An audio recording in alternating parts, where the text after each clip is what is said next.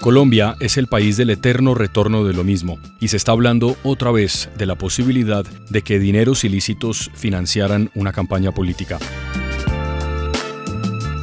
En este episodio de En Alta Voz recordamos la historia del proceso 8000, cuál fue la cronología de este escándalo y cómo fue su anatomía. Nuestro invitado lo hemos denominado como el reportero del 8000. Bienvenidos, soy Jorge Espinosa.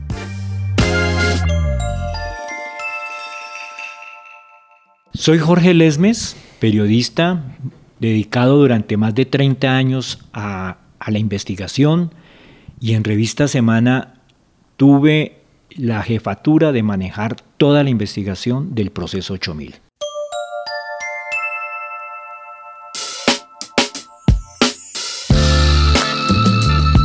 Jorge, gracias por atender a En Altavoz. Es un gusto que podamos conversar sobre esto que de pronto y en estos últimos días, a propósito de lo que se ha denominado en los medios como el proceso 15.000, ha terminado siendo tan actual. Volver sobre lo que ocurrió en el proceso 8.000. Y la razón por la que hemos decidido invitar a Jorge es porque Jorge es uno de los autores, junto a Mauricio Vargas y Edgar Telles, de El presidente que se iba a caer, que entiendo, Jorge, me corregirás, es un libro que se publicó en el 96, es decir, un par de años después del escándalo, o año largo después del escándalo. Sí, lo publicamos dos años y medio después del escándalo y cuenta la historia de los tres periodistas eh, de la revista Semana que estuvieron al frente de toda la investigación del 8000 y cómo se manejó por dentro en semana eh, toda esa relación con los dueños, con los directores, para que se pudiera eh, publicar eh, las historias que se estaban investigando y los momentos críticos que se vivieron, especialmente cuando nosotros descubrimos la conversación de la famosa monita retrechera con el presidente Samper y la, y la revista, los dueños de la revista, eh, dijeron que no, que eso era demasiado personal para su publicación. Y en ese momento se generó una crisis interna en Semana, porque tanto el director Mauricio Vargas, Edgar Telles, yo y lo que nos sorprendió muchísimo, el resto de la redacción renunció a la revista si la, si la revista no publicaba eh, la historia del, del, de la monita retrechera. Ahora vamos a hablar de la monita retrechera, de su homicidio, de su asesinato, de todo lo que pasó en aquella época, pero yo quiero, Jorge, que comencemos por algo que, digamos, se puede enmarcar dentro de un cierto contexto histórico. ¿Qué pasaba más o menos en Colombia en el 94? Aparte de que la selección Colombia por esos días quedaba eliminada del Mundial, que coincidió el fin de semana preciso de los narcocassettes. ¿Qué pasaba en ese momento? ¿Cuál era el escenario político en ese entonces de una Colombia que no tenía, como el mundo, redes sociales, ni Twitter, ni cosas como estas? Pues lo voy a sorprender, creo que era una Colombia parecida a esta, a la de hoy, con esa diferencia, no había redes sociales, no había inmediatez de la información, pero era una Colombia que estaba también muy polarizada políticamente por el, enfrentamiento que había habido en las elecciones entre Pastrana eh, del Partido Conservador.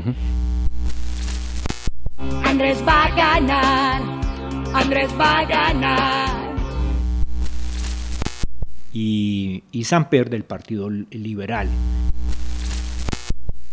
Samper, la mejor elección. Con el 10, todo bien, todo bien. Samper presidente.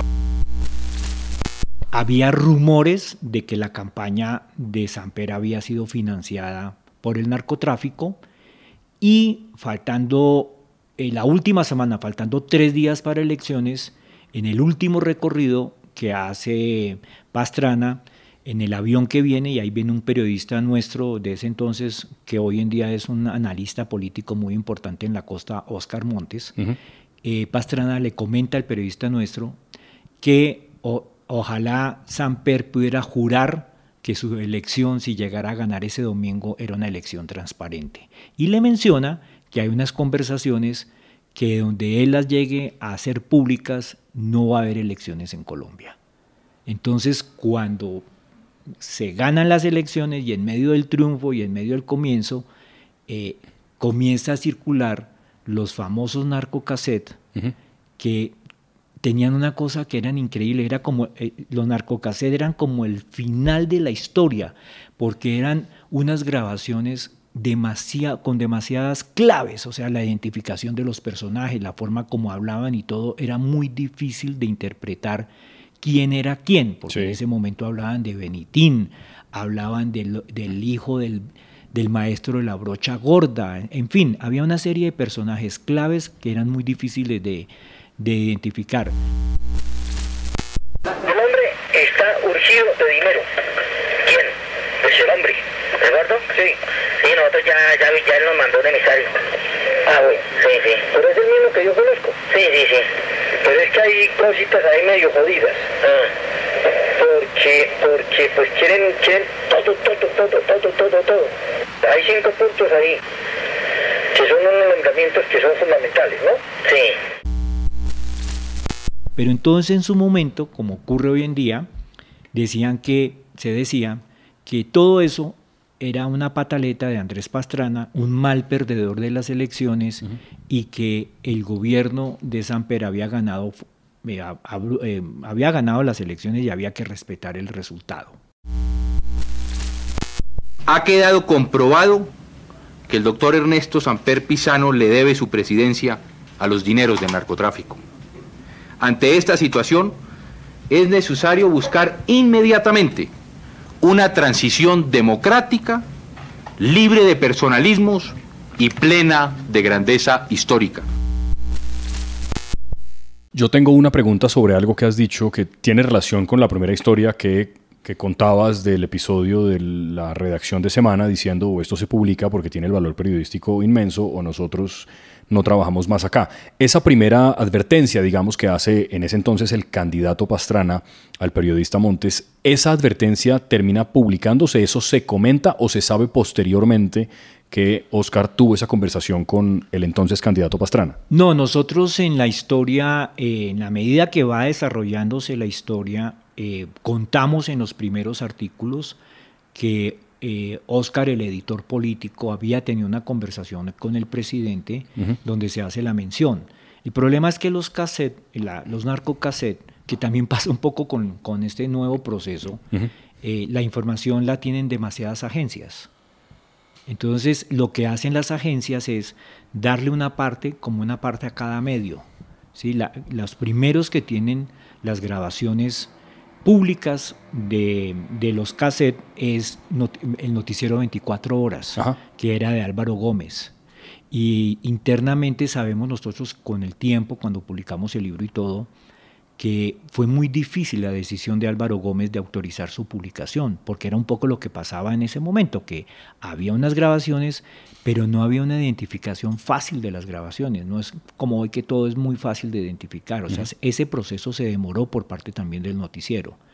Eh, la DEA le entrega a otros periodistas otra parte, la policía le entrega otra parte. O sea, los gringos sabían desde mucho antes de que se hicieran públicos los narcocassettes que había una financiación ilegal de la campaña y dineros del narcotráfico. La, investigación demuestra que el Departamento de Estado se reúne con las dos campañas unos dos meses antes de elecciones y a las dos campañas les advierten que hay serios indicios que el narcotráfico, especialmente el, de Cali, iba a financiar alguna de las dos campañas. ¿Por qué, las, ¿Por qué hay grabaciones de la policía, del ejército, de la DEA en ese momento? Porque en esa reunión y al gobierno colombiano, en ese entonces ministro eh, Rafael Pardo, eh, les entregan un personaje que es, es clave en toda la investigación, que es un periodista que es Alberto Giraldo. Claro. Entonces les dicen, esta es la persona que está haciendo de puente entre la mafia y las campañas políticas, a esta persona tienen que pararle muchas bolas. Por esa razón es que hay tantas agencias o tantas eh, siguiéndole los pasos a Alberto Giraldo. Ya.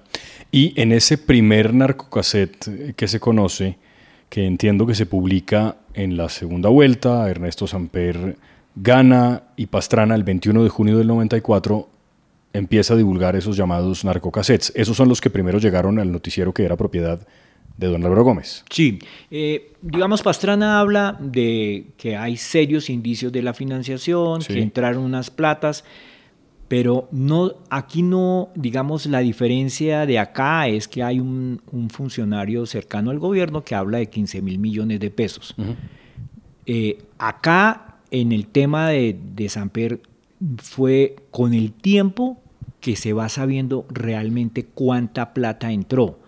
Porque los narcocassettes también hablaban de una, tenían un código de la plata que hacía referencia al número de camisetas.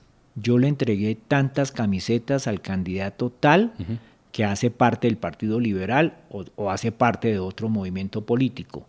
Entonces, esas, ese número de camisetas o eso que hablaba, e, era muy fácil, de, como en ese entonces había tanto proselitismo y se gastaba tanto en camisetas y los candidatos, eh, fue bien complejo llegar a definir que esas camisetas, ese número de camisetas no eran camisetas, eran plata.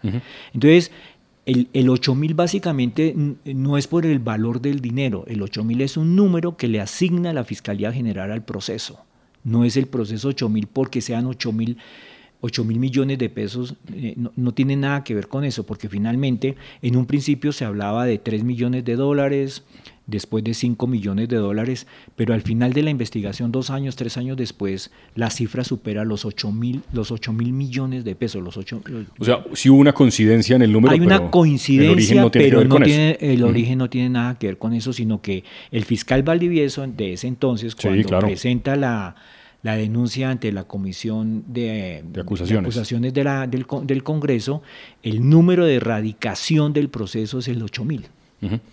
Y entonces, en esos primeros narcocassettes, después de que se empieza a dilucidar quién es quién en esos nombres claves que utiliza la mafia con mucha frecuencia, se sabe que son grabaciones entre el periodista Alberto Giraldo y los hermanos Gilberto y Miguel Rodríguez Orejuela. ¿Esos son básicamente los protagonistas de los narcocassettes? Y hay un tercer protagonista muy importante, el conde. Y el conde, con el tiempo muy corto, logramos descubrir que se trataba del tesorero de la campaña, de Ernesto Samper. ¿El chileno?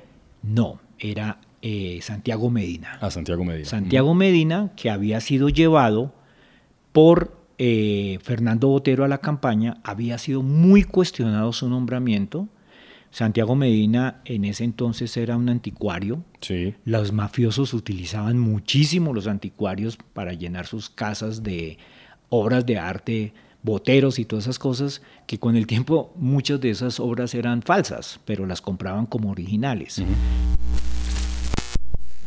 La parte importante es que yo demuestro cómo existió un compromiso entre Samper y el cartel de Cali desde dos años antes de que Samper fuera elegido presidente de la República para que el cartel de Cali le financiara su campaña.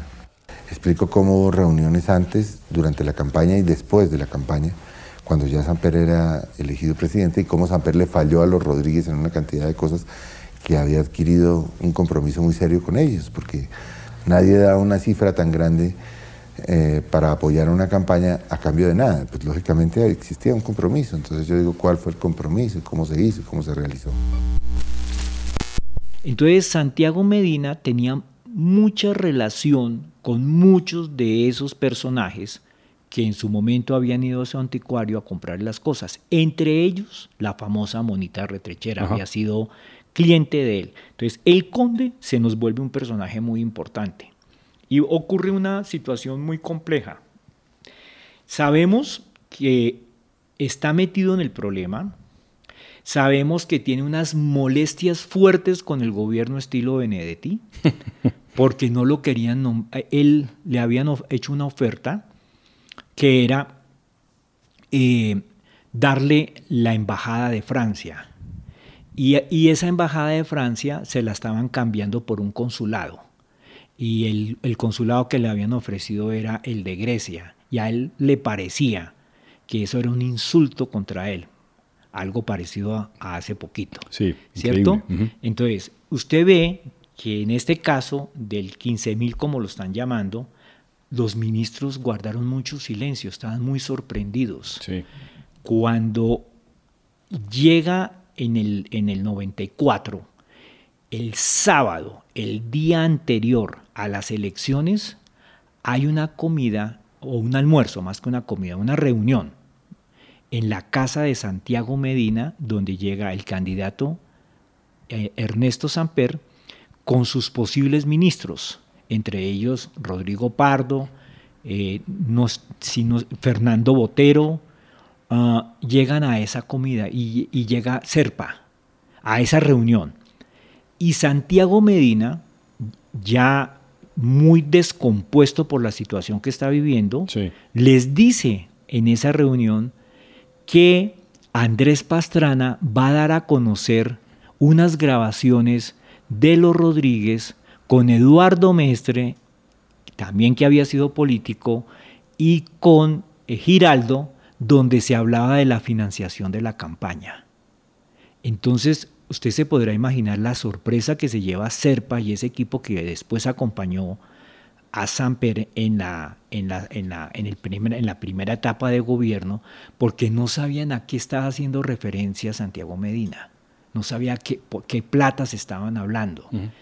Eso es, digamos, no es, no, es que sea igualito, pero si los, los ministros nunca reaccionaron en los primeros días frente a la crisis como pasó acá. Aquí se estalló la crisis y los ministros no han reaccionado o reaccionaron después, que es el famoso aplauso que vemos acá cuando el presidente entra. Sí, el Consejo de Ministros de, de hace unos pocos días.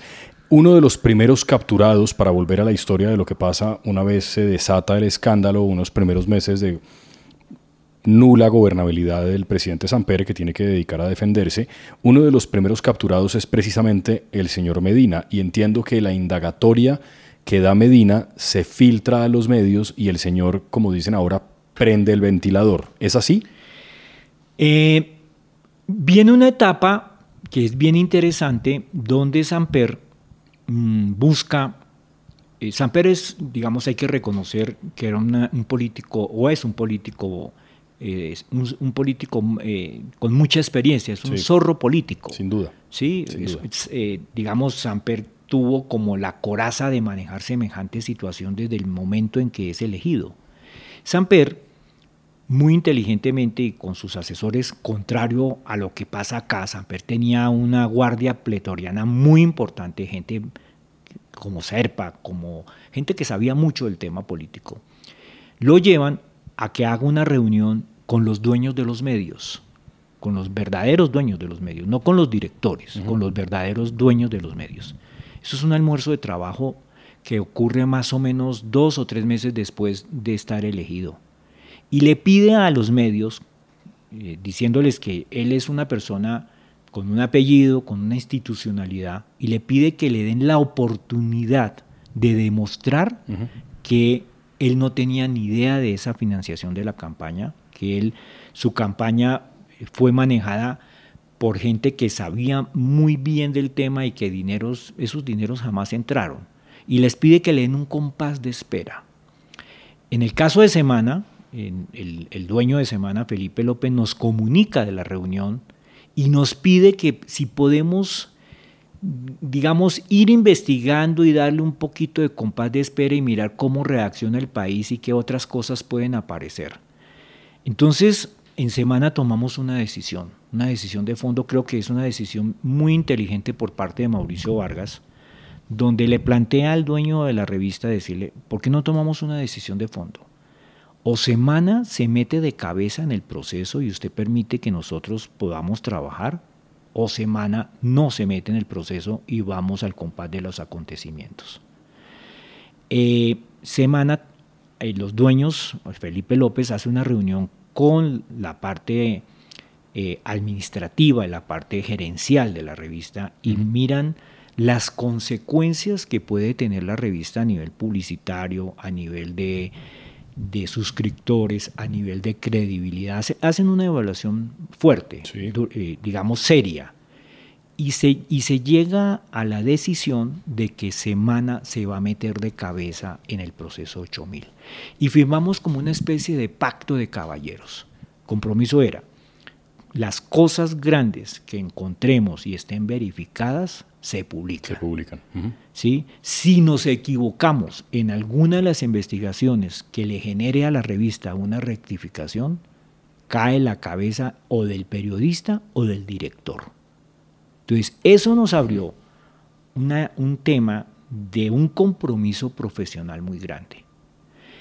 Entonces, arrancamos así Y esos, ese compás de espera que pide el presidente es una cosa que no le dura ni una semana, porque los otros medios también están encima del tema. Claro. ¿sí? Claro. Y entonces está cambio, el cambio de, el- el cam- en ese entonces creo que cambio estaba en manos de un español que no me acuerdo ahorita el nombre, y de Patricia Lara, y tenían una muy buena periodista que después trabajó con nosotros, eh, y ella destapan la famosa lista de las camisetas. Y, y Cambio afirma que esa lista de las camisetas está relacionada con las platas que entró tanto a la campaña como a una serie de políticos eh, de- del Partido Liberal. Y la Fiscalía abre una serie de investigaciones contra esas personas. ¿Cierto?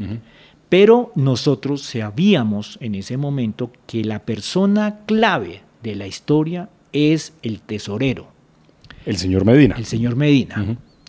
¿Qué pasa? El señor Medina, Felipe mm, decide que es bueno entrevistar al señor Medina. Y se hace una entrevista. ¿Y Medina está que se habla o fue difícil convencerlo? No, porque esa primera entrevista es Medina hablando de que la campaña fue perfecta, que él tiene una muy buena relación eh, con Samper, con... eh, el con- hombre lo niega. Con Botero. Sí, nos muestra un poco lo que es que no, es que yo un poco lo que he dicho es un poco molesto porque me ofrecieron unas cosas y no me han cumplido. Caso Benedetti. Sí, total. Y semana nosotros hicimos una entrevista, a mí me molesta mucho porque es una defensa a Medina y yo sabía que Medina ya estaba muy metido en el tema, Mauricio está de vacaciones, yo estoy encargado de la revista y nosotros cerrábamos muy tarde eh, los viernes. Me acuerdo mucho que yo me subí al carro 3 de la mañana y me dio por prender el radio. Y cuando yo prendo el radio, están anunciando el asesinato de Andrés Escobar. Andrés Escobar, jugador de la selección Colombia, fue cobardemente asesinado en Medellín. Entonces yo dije, esto, lo de Andrés Escobar, va a ser la portada de la revista y nos va a salvar del tema de Medina, que es un tema que no tiene la fuerza para ser portada. Sí. Entonces yo llamo, Felipe está en Europa, lo llamo, le digo, pasó esto, esto es muy grave, esto es una tristeza enorme, mataron a uno de los jugadores más importantes de la selección Colombia. Y me dice Jorge, el tema político está por encima del De deportista, tenemos que irnos. Yo después lo entendí. Yo al principio no entendí la decisión que había tomado Felipe, pero fue una, una decisión muy importante, porque, digamos, a Santiago le generó como una confianza que Semana le hubiera publicado, a pesar de la muerte, el asesinato de, Qué interesante. de- del, del periodista. La decisión él- editorial de mantenerlo a él. la decisión Sí. editorial de mantenerlo a él. Yo no lo entendí y tuve una de las pocas eh, eh, peleas que tuve con Felipe, si se puede llamar así una pelea editorial, era que eh, yo insistía muchísimo que Andrés Escobar era un símbolo y había que tomarlo en la Y revista. lo era, sin duda. Lo era. Sí. Entonces sale la revista, yo muy contrariado, y ese lunes o martes recibo en la, en la oficina, me dice la secretaria que hay una persona que me está buscando. Nosotros teníamos en ese entonces, no firmábamos los artículos porque veníamos de cubrir toda la guerra de Pablo Escobar. Yo manejé buena parte de la guerra de Pablo Escobar en semana Sí. Y, y- y estábamos muy amenazados. Entonces tomamos una decisión, Felipe tenía una decisión que para proteger a los periodistas y proteger a la revista era mejor que nadie firmara los artículos, porque Semana tenía un estilo muy propio de narrar las historias y nosotros nunca firmábamos un artículo. Y eso, yo no sé si era una cosa emocional de sentirnos protegidos, pero lo hacíamos. Sí, sí, sí. Entonces, y se mantuvo. Y se mantuvo. Sí, sí. Entonces salgo, es un señor de corbata y me dice, me entrega un sobre y me dice, lea este, abra el sobre, léalo y no me voy de acá hasta que usted en este mismo sobre meta una, una Respuesta. respuesta. Eh, yo lo abrí, era una- un papelito muy pequeño donde dice, eh, señor Lesmes, me gustaría conocerlo, es muy importante que lo conozca. confío ciegamente en Semana y quiero contar la verdadera historia. Santiago. Yo me quedé perplejo. Eh, le digo, me lo pensé, le digo, estoy dispuesto a reunirme con usted con una sola condición, que la portada que yo veo en semana no es la verdadera historia, quiero la verdadera historia. Y le mando el documento. No había celulares, no había nada en ese entonces. Eh, a las dos horas regresa nuevamente, ya sé que es el conductor de él, y me dice que el día jueves en un restaurante italiano cerca de la revista nos vamos a reunir en un reservado que tengo que llegar con una hora de anticipación, fijarme de que no esté seguido, que me sienta tranquilo y que él en su momento llegará. Y me pone una hora. Y así fue. Y así fue. Eh, nos reunimos tipo 2 de la tarde. Yo creo que yo me tomé ese día fácilmente unos 30 tintos. Fui unas 22 veces al baño porque la condición era que no podía ni grabar ni hacer anotaciones. ¿Sí? Yo cogí eh, un paquete de servilletas que había en el cima del mostrador de la, del, restaurante. del restaurante y eh, me metí al baño y en cada servilleta eh, apuntaba mm, las cosas para acordarme, como unas guías para acordarme después. Es decir, el señor Medina se sienta, empiezan a conversar, él va contando detalles y usted eh, por momentos va al baño, va anotando, vuelve otra vez, increíble. Me, me siento. Entonces me dice, me, me toca, me dice, ustedes han hablado de la monita retrechera, de Isabel de Sarria, sigan ese personaje, es clave. Me cuenta cómo entró la plata, cómo llegaba la plata de los Rodríguez a la casa de él. ¿Cómo llegaba? Llegaba en, unos, en unos, paquetes envueltos en, en papel regalo con unas cintas en fucsia. Y me cuenta que al principio tenían una máquina para contar la plata, como la que tienen los bancos, pero esa máquina sonaba muy fuerte y les daba miedo que en los apartamentos de al lado, siendo, sabiendo que él era el tesorero de la campaña, sonara una, una máquina que se iba a relacionar muy fácilmente con conteo de plata. Entonces el emisario de los Rodríguez le dice que está la experiencia que tienen los narcos en el manejo de plata que no necesitan contarla, sino pesarla. Entonces la pesan. Entonces cuando la pesan dice aquí hay 25 millones, 30 millones, 40 millones. Él en una primera pesada le dicen ahí hay X cantidad de plata. Se va al emisario y con su novio, porque él, era gay, tenía un novio, un personaje muy importante en la vida de él, Edgar se llamaba, eh, se quedan contando la plata manualmente. Y en efecto. Y en efecto les da la cantidad de plata que les han dicho los Rodríguez. Esa plata, para seguir con, con esa entrevista, que es, es un pedazo de la historia, Jorge, muy apasionante, se supone que debía usarse para qué. La campaña terminó haciendo con esa plata empacada de esa manera particular y pesada para saber su valor. ¿En qué? ¿En qué se usó? Hay un problema que tiene la campaña. Sí que llegan a la segunda vuelta. La, la campaña ha costado muchísima plata. Ellos pensaban ganar en la primera vuelta, pero Andrés Pastrana se comienza a acercar. Entonces llegan a segunda vuelta. Y la gente que está cerca a Samper les dicen, mire, ya hemos llamado a las empresas, ya hemos llamado a los grandes empresarios y no tenemos cómo raspar más la olla. Los empresarios no tienen cómo más financiar esto. Esto y nos vale fácilmente nos hace falta unos 4 mil, 5 mil millones de pesos. Que en su época, por supuesto, eso hoy es plata, en aquella época. Toda la plata del mundo. Toda la del mundo, claro. La realidad es que necesitan 5 mil millones, de los cuales tienen conseguido dos. Necesitan tres. ¿Y ustedes? Eso, lo, sabe. Sí, sí, eso está definido. Entonces, dicen, hay un plan B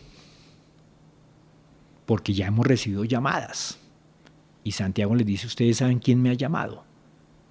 Esto todavía se supone que no lo han comentado con el candidato. Eso es un, digamos, un gran interrogante que hay en la historia del 8000. ¿Y Santiago eso se lo dice a usted ese día en el restaurante? En el restaurante. Me dice, nos sentamos con Fernando Botero, nos sentamos con la gente cercana que manejaba eh, Serpa no estuvo en esas reuniones, Serpa siempre estuvo muy alejado de eso, pero digamos con la gente clave que manejaba la, administración de la campaña.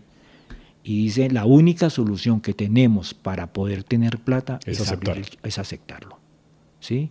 Entonces, pero como esa plata llega y no tiene cómo justificarse, ¿sí? los tipos lo que hacían era, llegaba la plata a la casa de Santiago Medina, Serpa y la parte política decía, tenemos que llevar al Cesar o al Cauca o al, a X sitio, los promotores necesitan 10, 20, 30, 40, 80, 150 millones de pesos para publicidad, para todo lo que es la campaña, hacer las reuniones y todo. Entonces, no se preocupe, ya tenemos la plata. ¿sí?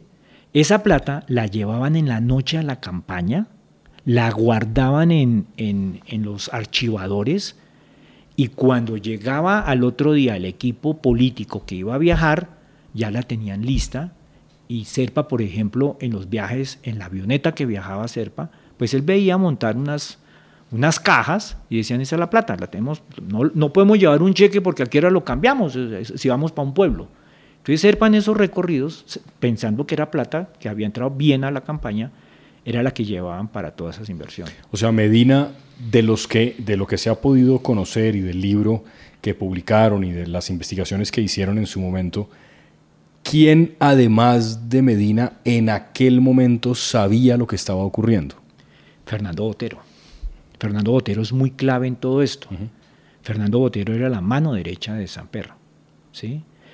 El emisario del cartel de Cali se reunió varias veces en la casa de Fernando Botero. Todo esto contado por Santiago Medina y con documentos de Santiago Medina. Entonces, para que no pierdas el hilo, en ese restaurante Santiago me cuenta absolutamente todo de cómo llegó la plata, cómo se distribuyó, quiénes sabían de la plata. Y lo más increíble, lleva a la reunión un libro de esos de contabilidad donde está absolutamente todo detallado de cómo había sido la contabilidad del ingreso a la plata. Y me dice, esta es mi salvación, porque es que yo tenía, a mí me llegaba el emisario, pero a mi tarde que temprano los señores dueños de esto me iban a tomar cuentas, yo mandé 100, 200, 1000, 3 mil millones, ¿dónde está la plata? Claro. Pero a la vez tenía un control sobre qué se estaba entregando. Y a la vez, si algún día a mí no me cumple el gobierno, yo tengo cómo defenderme frente a los estrados judiciales. Y me dijo, a partir de este momento, cuando usted salga de acá, esté seguro que lo están siguiendo, que le van a, a, chuzar los teléfonos y que se va a volver una piedra incómoda en el zapato de muchos de los eh, ministros hoy que tienen que ver con este tema. Es decir, que por supuesto tenía razón. Eh, a mí me pasa una cosa increíble. Eh, en ese momento, mi, en pleno proceso 8000, no, comenzando el 8000, en ese momento que estaba ya está empezando, yo había tenido mi hijo. Mi hijo tenía eh, dos, tres meses. Y ese día, bueno, yo salgo de ahí con toda esa mano de servilletas. Sí. Me voy a la revista. Increíble. Acuérdese que en ese entonces, creo que hasta ahora estaban llegando los primeros computadores. Armo, me siento, me encierro en mi oficina y hago todo el, resumen de la conversación. hago un, todo lo, anoto y me, me, voy a la oficina de Mauricio Vargas y le digo, creo que tenemos el hilo conductor del 8000. Y le cuento. Entonces le digo ahí, en ese momento estábamos manejando el 8000 solamente Mauricio, eh, Oscar Montes y yo. Y le digo, esto es demasiado grande, necesitamos otro reportero. Reportero con mucho peso, eh, curtido, que sepa el tema, que lo podamos integrar a semana, que tengamos toda la confianza de trabajar con él. Y ahí llegamos al nombre de Edgar Telles. Involucramos a Edgar y como en los grandes equipos de fútbol tomamos una decisión, ninguno va a ser estrella de este equipo de fútbol. Vamos a compartir fuentes, vamos a compartir información, vamos a trabajar algunas fuentes que nos toque visitar ambos y Edgar y yo nos volvemos uña y mugre comenzamos y éramos, tomamos otra decisión, trabajar completamente anónimos. El que ponía la cara era Mauricio. Felipe pues sabía quiénes estaban trabajando. Sí, por supuesto. Pero hacia afuera, hacia los ministros, nosotros no existíamos. Y eso nos dio una gran ventaja de poder trabajar. O sea, dejar toda esa, esa, estrella de periodista, todas esas vainas, eh, no existía. Nosotros lo, por eso logramos hacer lo que logramos hacer en buena parte, porque ese anonimato como investigadores nos permitió abrir muchas puertas. De esas notas tomadas en la servilleta en el restaurante italiano, la reunión con Santiago Medina, eso después termina, por supuesto, convertido en artículo periodístico. ¿Esa primera portada de eso fue qué?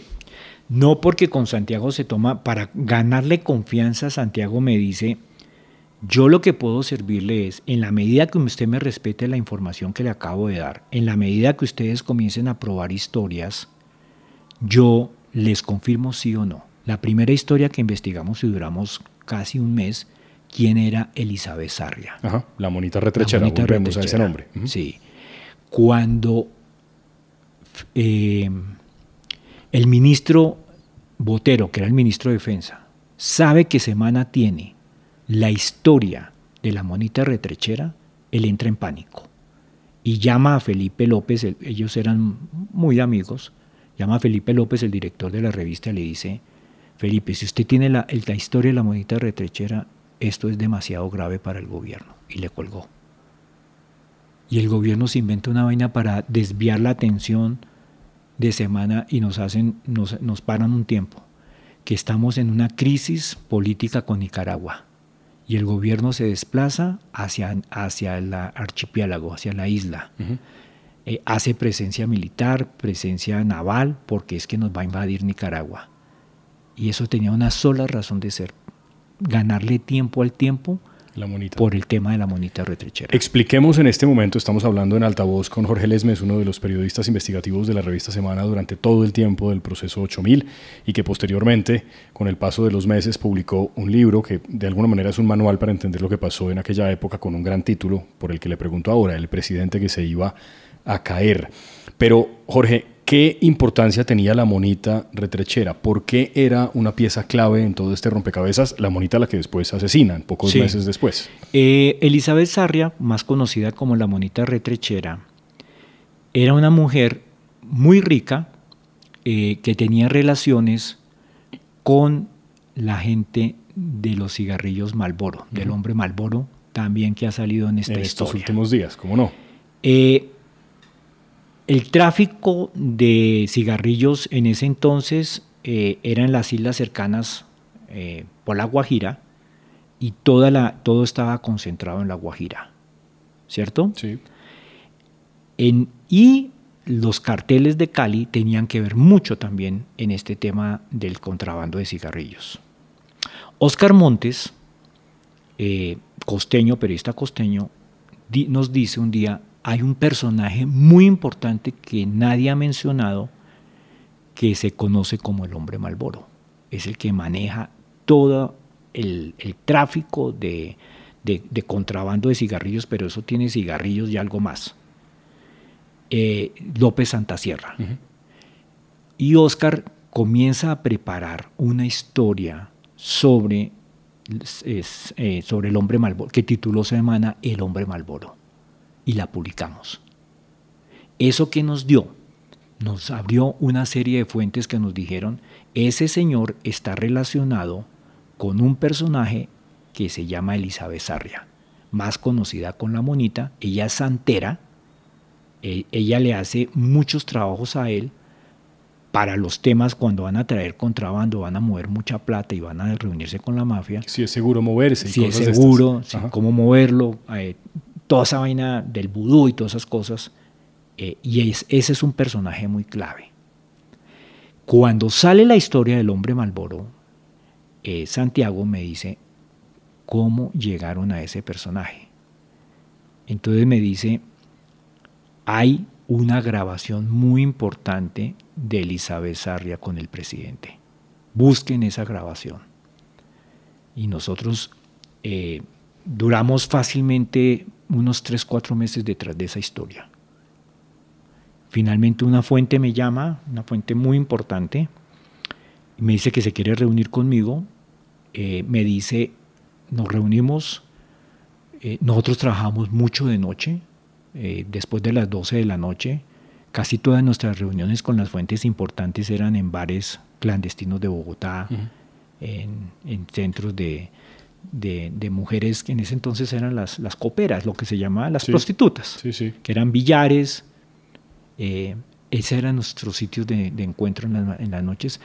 Llegamos a la conclusión y las fuentes nos decían, en esos sitios los hombres van a tomar trago, a buscar viejas, y allá llegamos, nosotros decíamos, donde, donde nos lleguen a pillar van a decir que somos unos depravados, o sea, una cosa muy difícil.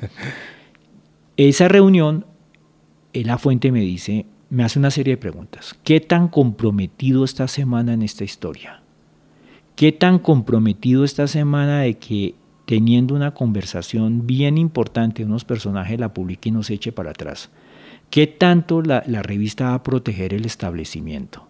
que en un momento determinado digan, es más importante proteger al presidente que tumbar al presidente, porque el establecimiento está por encima. Una buena pregunta, sin duda. Sin duda.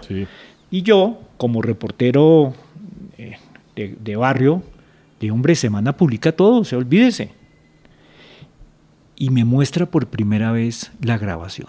¿Y él, esa, esa fuente tenía la grabación porque también las agencias se la habían entregado o por otra no le voy a contestar. Origen distinto. la tenía, porque es una fuente muy importante. Me la deja escuchar una primera vez. Yo me voy de para atrás. Era una conversación entre el presidente, el presidente Samper, con una señora, donde el presidente le dice, hola monita, ¿cómo está? Qué milagro, ¿cómo va? No, presidente, bien, acuérdese de nuestros personajes, ellos quieren reunirse con usted le tengo un regalo, entonces le tienen una cosa muy especial para la campaña, pero además acuérdese que su mujer está cumpliendo años y le compré un preciosísimo anillo que quiero que se lo, llevárselo para que usted se lo dé y quede, y quede muy bien y todas las cosas del presidente Mona, pero como eres de linda, como no te pongas en esas cosas, no te pongas en anillos, para Jackie. Para Jackie, para todas esas cosas. Yo oigo esa conversación y digo, no, esto es demasiado grave. En ese momento de la conversación, ¿está claro que el presidente ya era el presidente de la República? En ese momento de la conversación, el presidente, eh, no, era el candidato. Era todavía candidato. El estano, porque Samper siempre había negado que nunca había sabido de platas. Sí. Entonces, le dice la, la mona, le dice, mire, es que es muy fácil, nos reunimos y le van a entregar una plata. Y, y listo.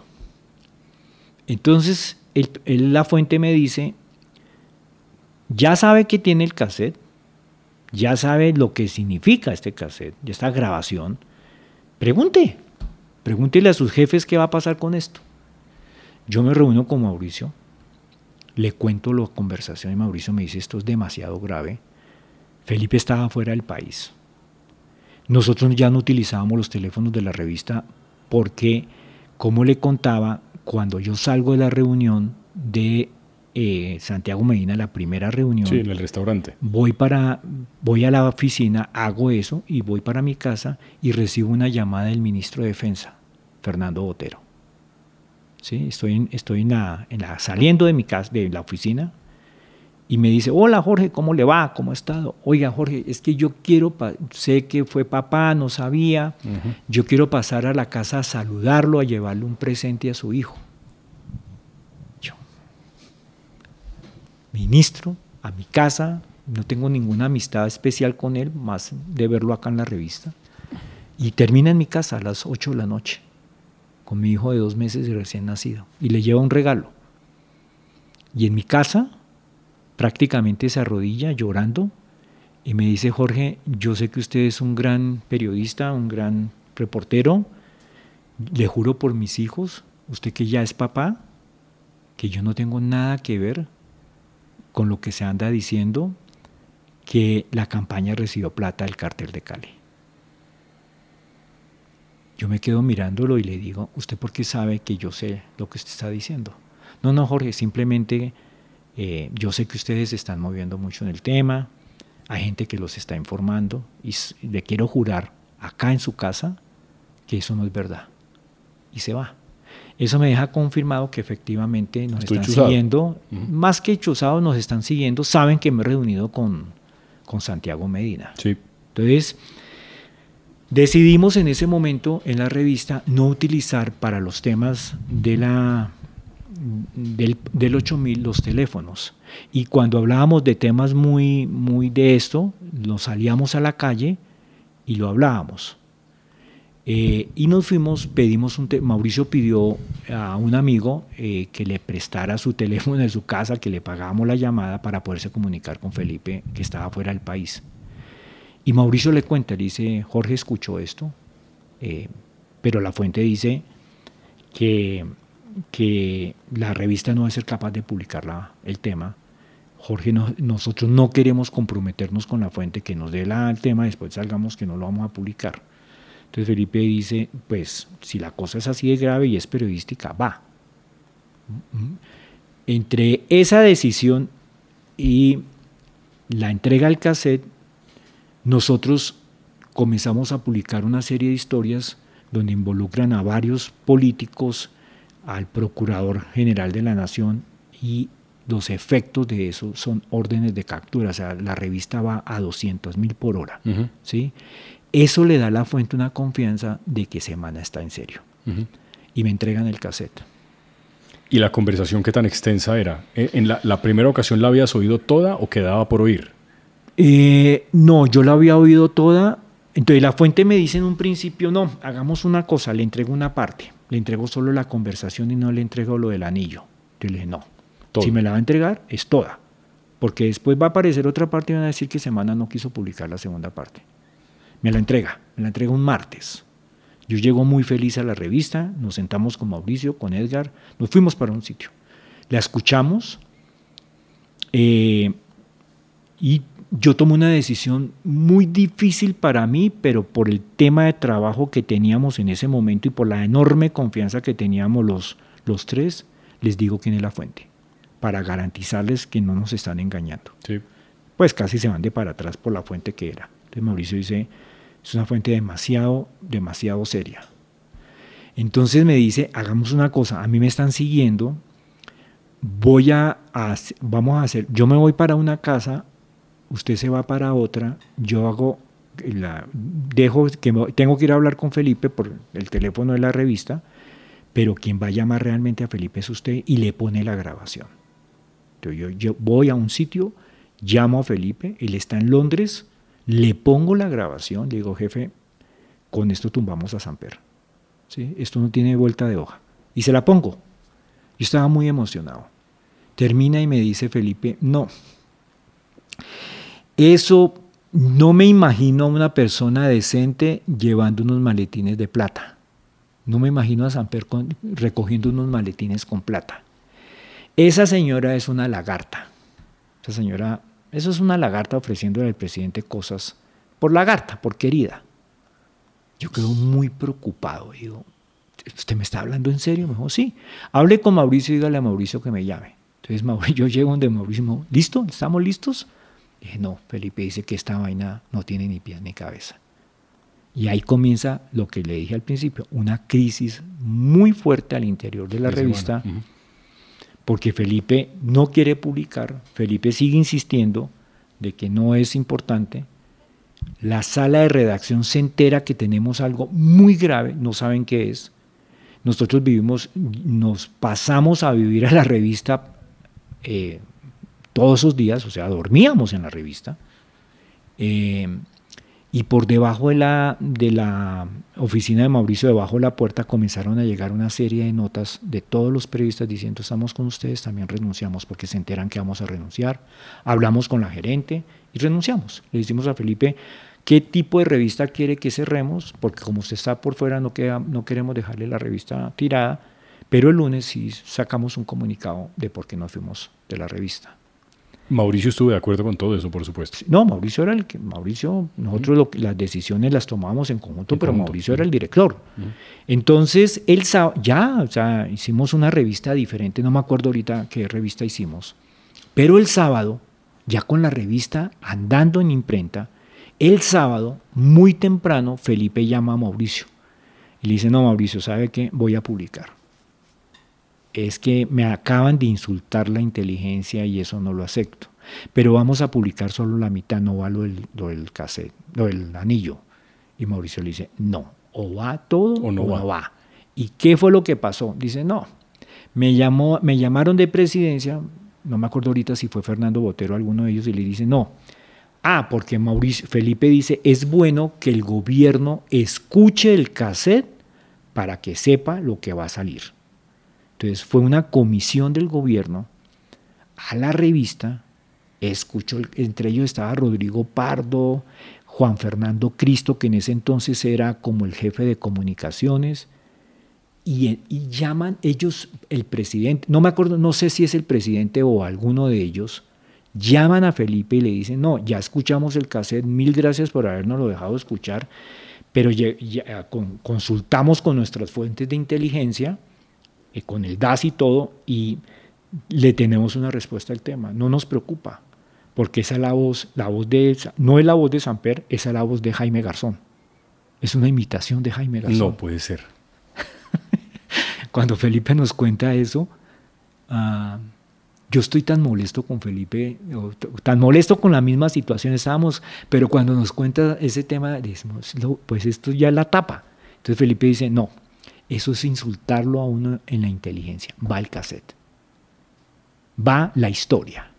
Entonces nosotros, la siguiente pelea es, paramos la rotativa, paramos todo, pero va completo el cassette. Y le damos unas razones y él pide unos conceptos con gente amiga de él, abogados y todo, y le dicen, no, Felipe, no tiene presentación que la revista, teniendo toda la, la, como la, la historia, publica una sola parte.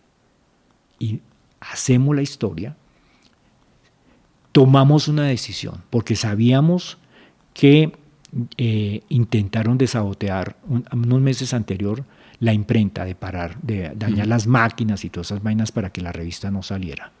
Entonces tomamos la decisión muy valiente sin que Edgar pasaba toda la noche hasta cuando prendieran las máquinas y viéramos la revista estaba en, en proceso de impresión. Sí. Él, él- él nos decía, listo, la revista va. Pero eso nos dieron a las 4 o 5 de la mañana. ¿Recuerda el titular de aquella portada? Sí, muy. Samper debe renunciar. A las 6 de la mañana, yo llegué a mi casa a las 5 de la mañana. A las 6 de la mañana, mi mujer me despierta porque sonó el teléfono y me dice: Te necesitan urgente el teléfono. Y estaba dormido, estaba Liquidado, liquidado. claro.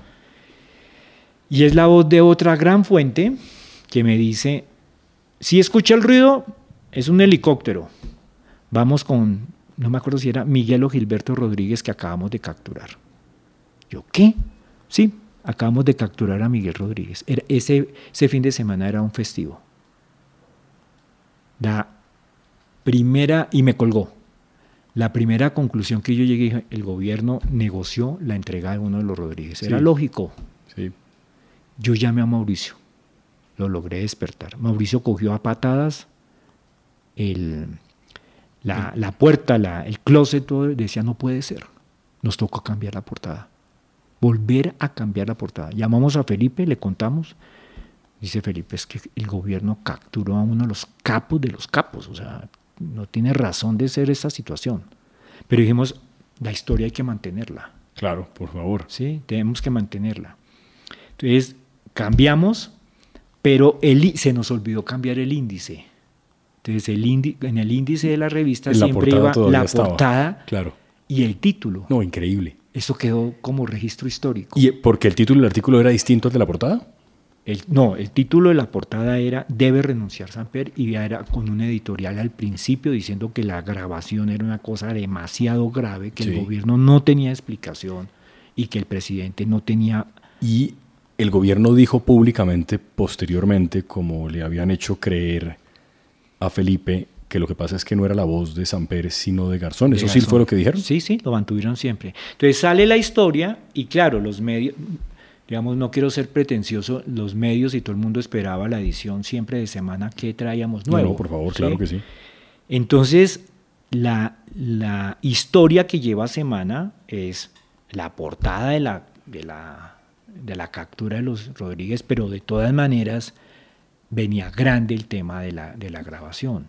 Y QAP, que ya se ha dado cuenta, las Marías, María Isabel Rueda y María, Elvira Samper, ya María, sobre todo María Elvira Samper está totalmente convencida de que Samper está metido en el problema. Ellos le dan mucho impulso a la portada de semana, al, texto de semana con lo de la monita retrechera, y nos piden el cassé y lo reproducen. Y Enrique Santos eh, se escribe no sé si fue una editorial o su columna contra escape que estaba en ese momento, que hace referencia al cassette. Y finalmente, a pesar de la historia de los Rodríguez, la historia de la monita retrechera cobra en esas siguientes horas, cobra una fuerza muy fuerte. ¿Sí? pero no el efecto que ha debido cobrar desde el principio. Eso para nosotros, digamos, periodísticamente fue muy frustrante porque sabíamos que encontrar una prueba mucho más fuerte ya, ahí nos dimos cuenta de que todo este tema no iba a ser un proceso jurídico, sino un tema político. Sí, totalmente, claro. ¿Y el gobierno mantiene o mantuvo cuánto tiempo la farsa de que era Jaime Garzón? ¿Eso es una cosa que se mantuvo a lo largo del tiempo? No, se mantuvo a lo largo del tiempo. Lo que pasa es que ya, ya entonces, en ese momento, mi gran fuente, que es Santiago Medina, yo ya he incorporado a Edgar al equipo. Al equipo no, y a, poder hablar con Santiago Medina. Santiago Medina se da cuenta de que la fiscalía va muy embalada y lo van a poner preso. ¿Sí? Y lo ponen preso. Y lo ponen preso. Entonces, el día, el, nosotros estábamos con Edgar el día anterior, nos dice, me van a poner preso. Yo voy a, si, si a mí me llegan a poner preso, yo llego a la cárcel, yo no me imagino a la cárcel.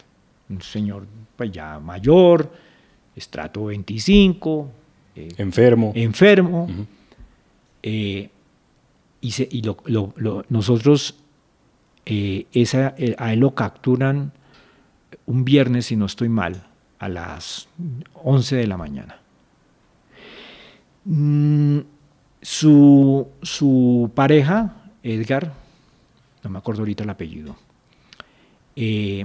sirve de puente porque ya Santiago en la cárcel, en los calabozos del DAS y toda esa vaina, que lo tuvieron al principio, los fiscales sin rostro en ese entonces se manejaba, toda la justicia estaba por, la, por, Escobar. Por Escobar. Le, dicen, le, le dicen, mire, sabemos esto, esto, esto, tenemos todos los contactos que usted tuvo con el cartel y todas esas vainas, la única solución es que usted cuente la verdad. Y él, el famoso documento, el libro ese que yo hago, que yo veo, eh, su novio se lo lleva al otro día eh, para contarle a los fiscales todo lo que sabe y le entrega a la fiscalía todas las pruebas de lo que había pasado. O sea, Santiago, la historia de Santiago está completamente respaldada con los documentos. Entonces hay una, tomamos en semana, sabemos que Santiago ha hablado, entonces decimos, tenemos toda la historia, ya que podemos esperar para contarla. Entonces le digo yo a Mauricio, yo tengo un compromiso de fuente con, Santiago, necesito pedirle a Santiago la autorización de contar la historia. Eso fue un lío tenaz, pero se presentó un hecho que mm, el país lo debe recordar, que es cuando salen dos, eso, el, Santiago habla, eh, el Santiago lo ponen preso el viernes y Edgar descubre una cosa aterradora. El gobierno ha autorizado la traída de un tipo que, del cartel que se llamaba el, alacrán. No me acuerdo ahorita el nombre del alacrán. Lo traen el sábado con el, con el argumento de que hay intento de fuga del tipo que lo tenían en ese entonces, si no estoy mal, estaba en Pereira. Lo trasladan de la cárcel de Pereira, lo traen a la cárcel Santiago ya estaba en la, en la cárcel de la modelo. Nosotros llegamos a una conclusión. Ese tipo lo han traído para callar a Santiago Medina. Henry Loaiza. Henry Loaiza, Sí. alias el alacrán. Eh, sabemos que la orden la da Botero, sabemos que la orden está escrita. Callar quiere decir matarlo. No, no matarlo, pero sí amedrantarlo y decirle, si usted, usted no, no cuente Usted no puede hablar. Usted no puede hablar. ¿Sí? Cuando Santiago se da cuenta de que le han puesto al tipo y toda esa vaina, ahí es donde toma la decisión, dice, no, o me- si yo no hablo, me matan. Sí. Mi, única, mi única garantía Es esta. es esta y que la fiscalía me, me proteja. Por eso Santiago se revienta, por eso habla. Increíble. Y ahí yo logro, no, me- no me acuerdo bien, logro entrar a la cárcel. Ah, me sorprendió muchísimo porque el hombre que estaba cuidando a Santiago entre la cárcel era Popeye, el sicario de Pablo Escobar. Y le pregunté a Santiago, por, yo había entrevistado a Popeye en A la Popeye época, antes, sí, entonces le dije, ¿por qué este man lo está cuidando? Me dijo, porque cuando yo no estaba metido en estas cosas, una de las novias de Popeye era una modelo muy famosa que trabajó conmigo y Popeye siempre me agradeció la forma como yo me había portado con, Con ella. ella. y cuando me encuentra acá y sabe que yo voy a hablar, me dice, yo lo protejo. Entonces Popeye, el semejante sicario, estaba protegiendo dentro de la cárcel a, a Santiago. Entonces yo, la- yo fui a la cárcel solo a una cosa, a, a decirle, voy a publicar toda la historia de cómo Semana se enteró de todo este proceso y cómo usted ha sido el hilo conductor importante en toda esta historia. Entonces le digo, solamente quiero saber una, una parte. Lo que le cuenta a los fiscales es lo que me mostró, lo que yo logré anotar, la- cómo se llegaba la plata, cómo la amarraban, cómo la contaban, eh, las, las fotos que usted me mostró de, los, de las cintas y toda cosa, mejor, eso fue lo que entregué. Entonces nosotros sacamos una historia súper redonda, una historia macondiana de cómo había sido la entrada de la plata a la, a la, a la campaña. Y finalmente, para empezar a, bueno, cerrar, no sé si la palabra precisa o la expresión sería cerrar este círculo, porque daría la sensación tantos años después, después de lo que pasó en lo que muy bien se llama todavía la Comisión de Absoluciones de la Cámara, y eso nunca ha ocurrido nada, todo lo que pasó en aquella época, la inviolabilidad del voto de los congresistas, en fin, todas estas Sí. cosas que terminan por, de alguna manera, eh, con un condenado que muere no en la cárcel, porque entiendo que Medina le dejan salir Sí, para su casa y muere en su casa unos años después, antes del en el 98 o 99. Pero no sé si para cerrar el círculo digo, porque en definitiva, pues esta historia termina de alguna manera con un cierto grado de impunidad, ¿no? Eh, cuando matan a la monita retrechera, ¿qué cambia? ¿Qué pasa? ¿Cómo- ¿Cuándo se, entera, ¿Cuándo se entera usted de que la matan en el 96? No, yo creo que la muerte de la monita retrechera llega un momento en que ya ha bajado demasiado el, el tema del 8000. Sí, Porque, ¿qué pasa después de que Santiago se confiesa y, todas esas cosas? Ahí nace el proceso 8000. ¿sí? Esa, esa, la confesión de Santiago más todo lo que ha pasado le permite al gobierno entregar el tema de el tema de que de, de llevar el proceso a la, a la- al Congreso, a la, Sí. a la, a la- a la- a la comisión de, de acusaciones y ahí el proceso se vuelve político y no, ju- y no jurídico. Jorge, vamos, vamos cerrando, pero ahora me quedé con una inquietud después de, de lo que contabas del alacrán. El alacrán lo envían para que trate de amedrentar al testigo probablemente más importante de todos, no solamente para muchos periodistas, sino también para la justicia, para el fiscal Valdivieso y para lo que pasó en aquella época. ¿Qué pasó entre los dos, entre Santiago Medina y, Fernando Botero? ¿Eso cómo termina? Santiago dura en la cárcel, creo, si no estoy mal, unos 6, 7 meses. Eh, tiene un abogado que lo logra sacar. Y ya estando en su casa, ya muy enfermo, Santiago estaba muy enfermo, eh, viene el momento en que capturan a Fernando Botero. Sí, Y a Fernando Botero lo llevan a la, a la, a la guarnición militar ahí en la, eh, aquí en el norte de Bogotá, en el cantón. en el cantón. Sí, Fernando Botero, nosotros comenzamos a ir a visitar a Fernando Botero porque nos enteramos de que va a hablar. Y nosotros queríamos tener eh, la historia, o sea, si, digamos, redondear la historia. claro. Y en esas idas y venidas, porque seguíamos hablando con, hablamos ya con los dos, hablamos con, con Fernando Botero como con Santiago Medina. Y Santiago nos dice en una de esas reuniones que una noche en un carro, en su casa, lo meten en, la, en el baúl del carro y lo llevan al Cantón Norte para una reunión con, con, Fernando Botero. Y entró en, en, un carro en el, en, el, en el baúl del carro. Iba con su, creo que su abogado lo acompañó, si no estoy mal. ¿Para qué fue la reunión? Porque Fernando le, le, le propuso que él iba a entregar su versión a los fiscales, a los fiscales sin rostro, que iba a contar la verdad y de paso quería conocer toda la información de las cuentas que tenía guardadas Fernando eh, Santiago Medina para reforzar todo su testimonio frente a las autoridades y decir realmente cómo había sido financiada la campaña. Y que una vez hablara con los fiscales sin rostro, él iba a dar una, una entrevista muy importante y contarle al país o, al, al, medio cómo había sido la financiación de la campaña. Y Santiago hacen, digamos, como una especie de paz, de, vuelven a hacer que, que digamos que todo lo que ha pasado ha sido por las mismas circunstancias, y Santiago le dice que listo, que confía en él, que a través de su abogado le hace llegar los papeles. Los papeles. Y viene la y nosotros sabemos en qué momento se va a hacer la indagatoria por parte de los fiscales sin rostro. Eh, eso fue, me acuerdo mucho, eso fue casi todo un día indagatoria. Eh, nosotros estábamos muy ansiosos de saber qué había pasado e internamente en los fiscales sin rostro habíamos logrado tener una fuente bien importante y al final nos dicen no fue tan, tan buena como esperábamos.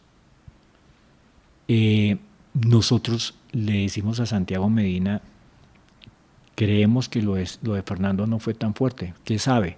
Me dice, mi abogado ya averiguado y tiene como la sensación que todo lo que entregamos no utilizó ciertas cosas, sino ciertas partes, eh, pero no hemos podido hablar más con él.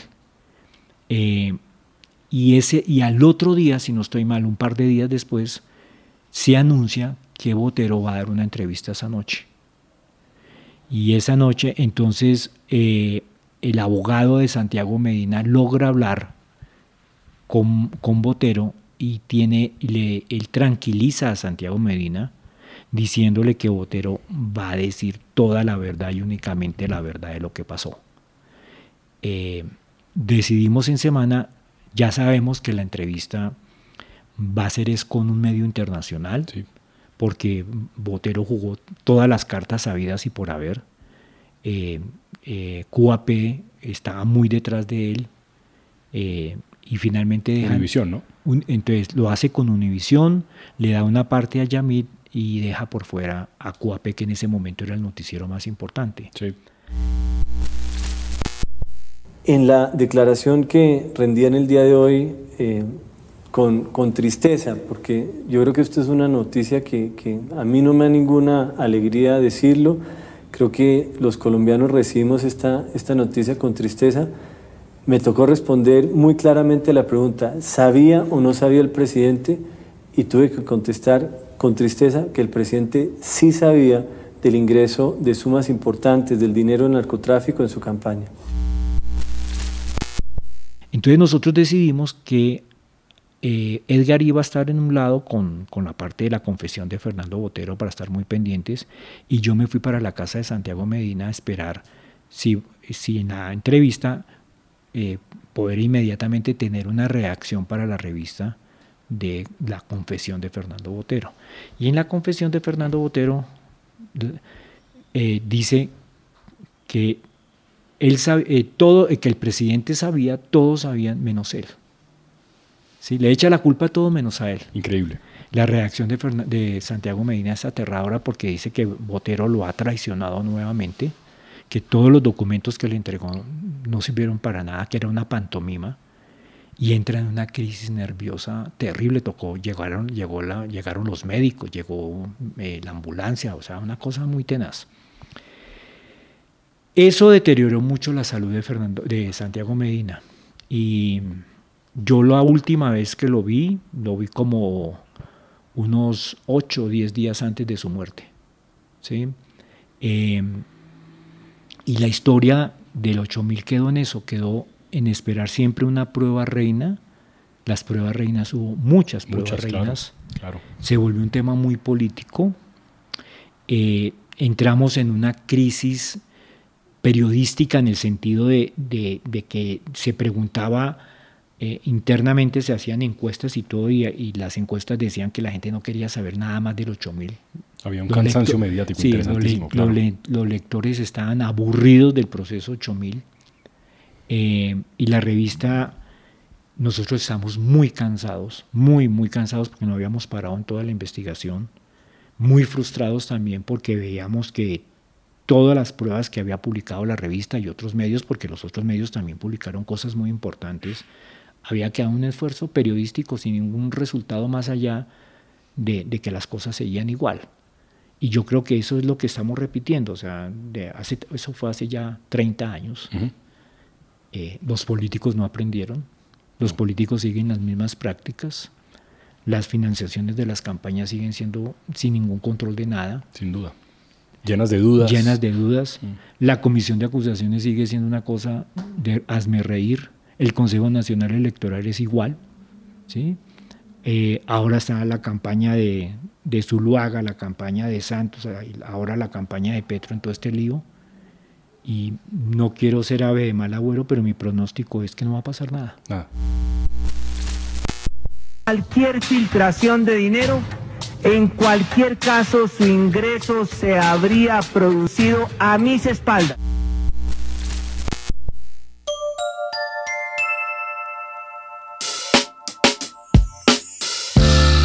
Jorge, muchas gracias, Tocayo, colega, por regalarme estos minutos a mí y a los oyentes de En Altavoz. Ha sido muy enriquecedor y yo creo que estas historias hay que seguirlas contando. Ahora, mientras lo vi a resumir todo esto, y esto sí es un comentario editorial puramente mío, si la gente recordara lo que fue el 8000 y lo que ocurrió en aquella época, muy probablemente el expresidente Samper no sería un opinador en medios de nada, ni tendría que pontificar sobre absolutamente nada de lo que ocurre en el país, porque esa historia es realmente aterradora, ¿no? A todo, pesar de que es repetida. Sí, todo ocurrió a mis espaldas. Sí, tal cual. La y eso mismo va a pasar. ¿sí? Porque si, si, si, uno mira en este momento, apenas empezando todo esto, uno ve al gobierno y ve al presidente muy alejado del tema de lo que pasó. Estamos sí. en el cuento de, de un, de un, eh, eh, de un personaje político como Benedetti, con una cosa que uno no entiende la forma como trata a, a la, a la jefa de gabinete. jefe de gabinete. Habla de que está amenazado de muerte y termina yéndose a la Champions. Uh -huh. Le pide perdón al presidente. Sí. Eh, y Santiago era un poco eso. Santiago salía, lloraba, gritaba, se componía y todo por un puesto, todo por un cargo. Mil gracias. Gracias. Son 30 años, mucho tiempo. Sí, señor. Muchas gracias.